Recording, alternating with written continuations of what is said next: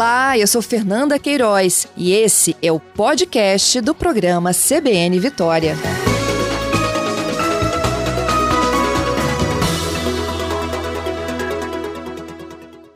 Coronel Souza Reis, meu bom dia novamente para o senhor. Bom dia novamente, senhora Fernanda Queiroz. Prazer mais uma vez voltar a falar com a senhora na Rádio CBN Vitória e bom dia aos nossos ouvintes. Obrigada, viu, Coronel? Coronel, me conta um pouquinho mais da atuação desse comitê, oficialmente constituído, né?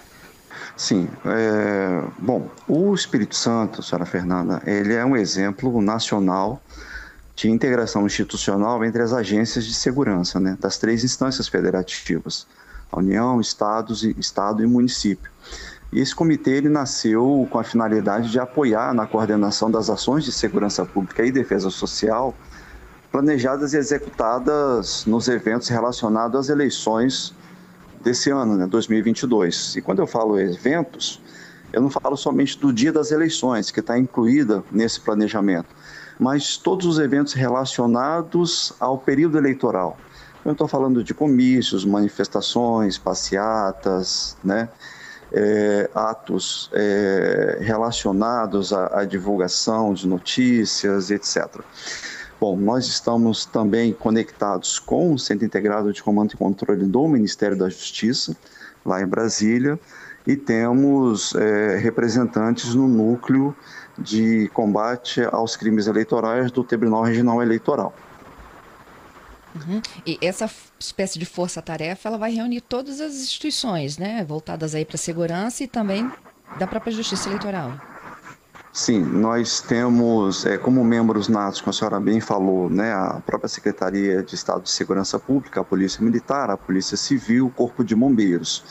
E estamos convidando representantes das Forças Armadas, da, da, Polícia Rodoviária Federal, da Polícia Federal, da Secretaria da Casa Militar e das secretarias municipais de Vitória, Vila Velha, Cariacica, Serra e Viana porque nós temos uma multiplicidade de agências, né? nas três instâncias federativas, cada uma com suas respectivas atribuições legais, funcionais, que precisam trabalhar de modo coordenado e em conjunto para que os recursos eles sejam empregados de maneira otimizada, eficiente e a gente consiga evitar esforços para trazer um clima de tranquilidade pública, né, a todo esse período eleitoral. Uhum. O, o, coronel, e assim, na prática, a gente pode dar um exemplo assim de atuação do comitê para o nosso ouvinte? É, vamos Bom, tentar dar um exemplo aqui. A visita de um candidato à presidência ao Estado. Né? Isso, a visita, é, pois não. Podem ter atos políticos sendo organizados aí por, por partidos, como também por apoiadores. Sim, exato. Nós temos, por exemplo, a previsão de um evento para ocorrer no dia 23, sábado que vem, sábado da outra semana. É, então, a gente avalia se é um evento é, de apoio político ou se é um evento que vai ter algum candidato.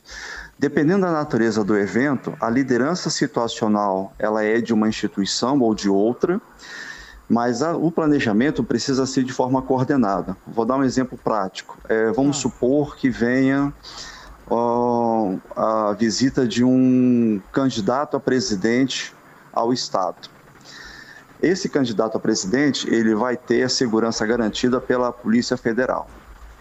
E nessa visita vai ter ali uma manifestação pública, um comício, é, num município aqui da Grande Vitória. Então, nós vamos ter, em conjunto, a atuação da Polícia Federal, da Polícia Militar, da Polícia Civil e da Guarda Municipal deste município, com apoio inclusive do Corpo de Bombeiros. Por trás desse evento tem todo um movimento de planejamento e de análise de informações de inteligência que vão indicar quais ações são necessárias para prevenção, é, do, do, das forças de segurança no local e se existe, inclusive, alguma ameaça é, que precise ser tratada para que essa ameaça não vire um risco e não se torne um fato negativo. Então, nós temos cinco agências, mais o sistema de inteligência funcionando para que esse evento de visita de um previdenciável possa ocorrer de maneira pacífica, tranquila e segura. E o comitê ele vai objetivar é, fazer esse planejamento coordenado, integrado, é, em que cada instituição é, cumpra o seu papel institucional e haja uma única liderança situacional nesse evento específico para coordenar as ações de todas as agências, de modo que os recursos utilizados eles sejam é, específicos é, na dimensão necessária para cobrir esse evento. Então, a gente vai definir, junto com as instituições, o quantitativo de cada emprego, de cada agência, é, os horários de início, de término do, da operação, é, para que cada um cumpra o seu papel, execute a sua missão e haja uma única coordenação central que possa transmitir, transmitir essas informações, é, realizar esse planejamento e executar de forma que seja eficiente e eficaz e os recursos empregados eles sejam exatamente aqueles que sejam necessários para essa missão. Entendido. Então tem inteligência e tem o operacional. Sim, são, são duas, duas formas de atuação, né?